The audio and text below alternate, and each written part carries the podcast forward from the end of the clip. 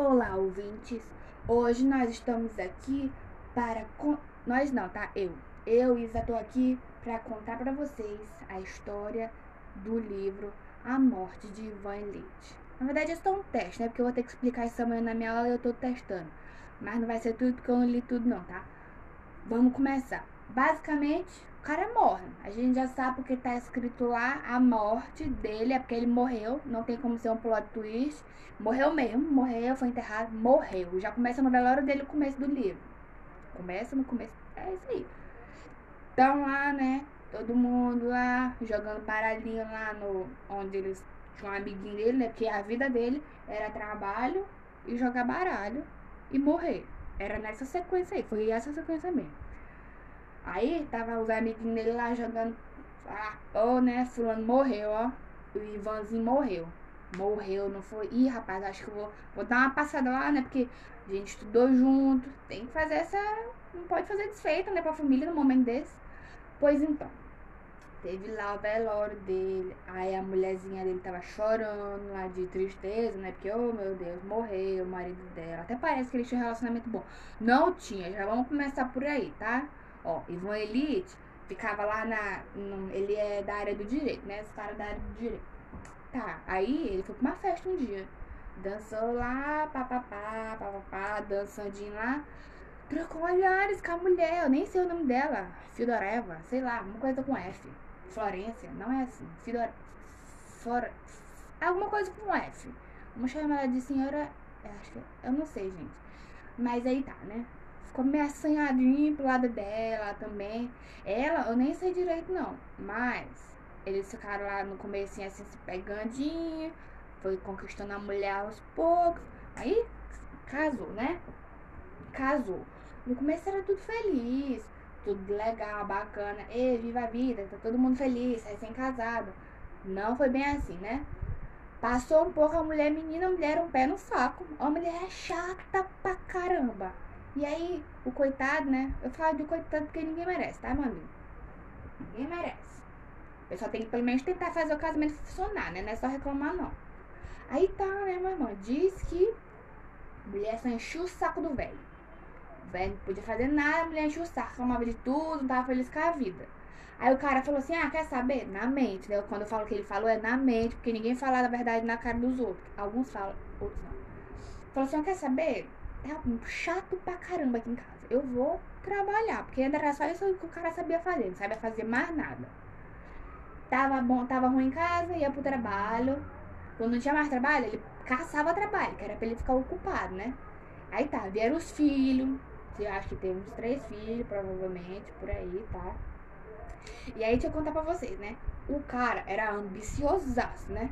E aí, ele tava insatisfeito com o trabalho dele, né? Ele queria um, sei, uma coisa mais importante, né? E ó, ele era conhecido. Ele era conhecido. Não era como se ninguém conhecesse ele, não. Eu sabia, passava na rua assim. Ó, fulano ali, ó. Fulano. Sabe quando você passa na rua e conhece todo mundo? Desse jeito que ele era. Aí ele recebeu umas propostas, né? Transferência, pra outro lugar trabalhar, cargo top. E ele fazia o quê? Ele recusava, menina. Porque ele queria ganhar bem, queria um trabalho bom. Ele queria, na verdade, ser juiz numa. Acho que numa cidade universitária. Mas aí o coitado não conseguiu o cargo. Porque ele recusou as outras, que ele achava, né? Que iam oferecer pra ele esse cargo de juiz nessa, nessa cidade universitária. Mas aí não. Outra pessoa conseguiu o cargo. E aí o que, que aconteceu? O cara ficou pistola, mano. Ficou, ó, ó, o cara ficou. Ninguém me ama. Ai meu Deus, sou abandonada. Ninguém me respeita, ninguém me ama. Fui traído. Ah. Enfim, o cara ficou todo. Ai meu Deus, depressivaço, assim, sabe? Aí ele falou assim: Quer saber? Eu vou tirar umas férias. Aí ele pegou a licencinha dele que ele tinha lá, né? Foi pro meio do mato, casa do campo, ficou lá, né? Pá. E aí do nada ele falou: Isso aqui não tá bom pra mim. Eu quero trabalhar. Isso aqui tá chato pra caramba. Não estou feliz. Vou me embora pra Pittsburgh. Pittsburgh. Atrás de emprego. Vou lá pedir um emprego lá, né? Vai que dá certo. Foi-se embora pra Pittsburgh. Só ele, né? Ó, pegou a carroça dele e foi. Acho que era carroça, o pessoal andava nessa época. Foi lá pra Pittsburgh lá, ó, ô, pô, me dá um emprego aí. E o que que aconteceu? Deram emprego pra ele. deram emprego pra ele. E aí, e tem outra. Ele não queria um empregozinho pra ficar feliz da vida, é, ter uma oportunidade boa, né, com a família. Tá? Não, ele queria emprego dele que era pra jogar na cara dos outros lá, que disse que traiu ele, né? Porque ele não conseguiu, aí ele fez um barracão lá. Sabe quando a pessoa não conta que quer? E aí ela faz um barraco pra ai, se passar de sofrida, coitado. Foi isso que ele fez. Aí tá, né? Ele queria o empreguezinho dele pra ganhar 5 mil. Se não ganhar 5 mil, não tava bom, não. Tinha que ser 5 mil. Tinha que ser um cargo assim, diferente do ministério que ele trabalhava. Porque ele não queria ser mais da mesma laia, né? Segundo ele. E aí conseguiu emprego, menino. Ganhando 5 mil. Ganhou, ganhou, ele conseguiu emprego na, na Justiça. Ministério da Justiça. Conseguiu emprego lá, 5 mil. E ainda ganhava mais 3.500 de bonificação. O nosso 3.500 de bonificação, né? Na época era outro nome. 3.500 de I think. E tá. Aí, a pessoa, quando ela tá feliz, com o dinheiro no bolso, ela não quer guerra com ninguém, né? Ligou pra mulher, falou, ó, oh, minha irmã, consegui aqui, ó. Trabalho bom, dinheiro bom. E agora vai ser só ladeira pra cima, não vai ser ladeira pra baixo, não.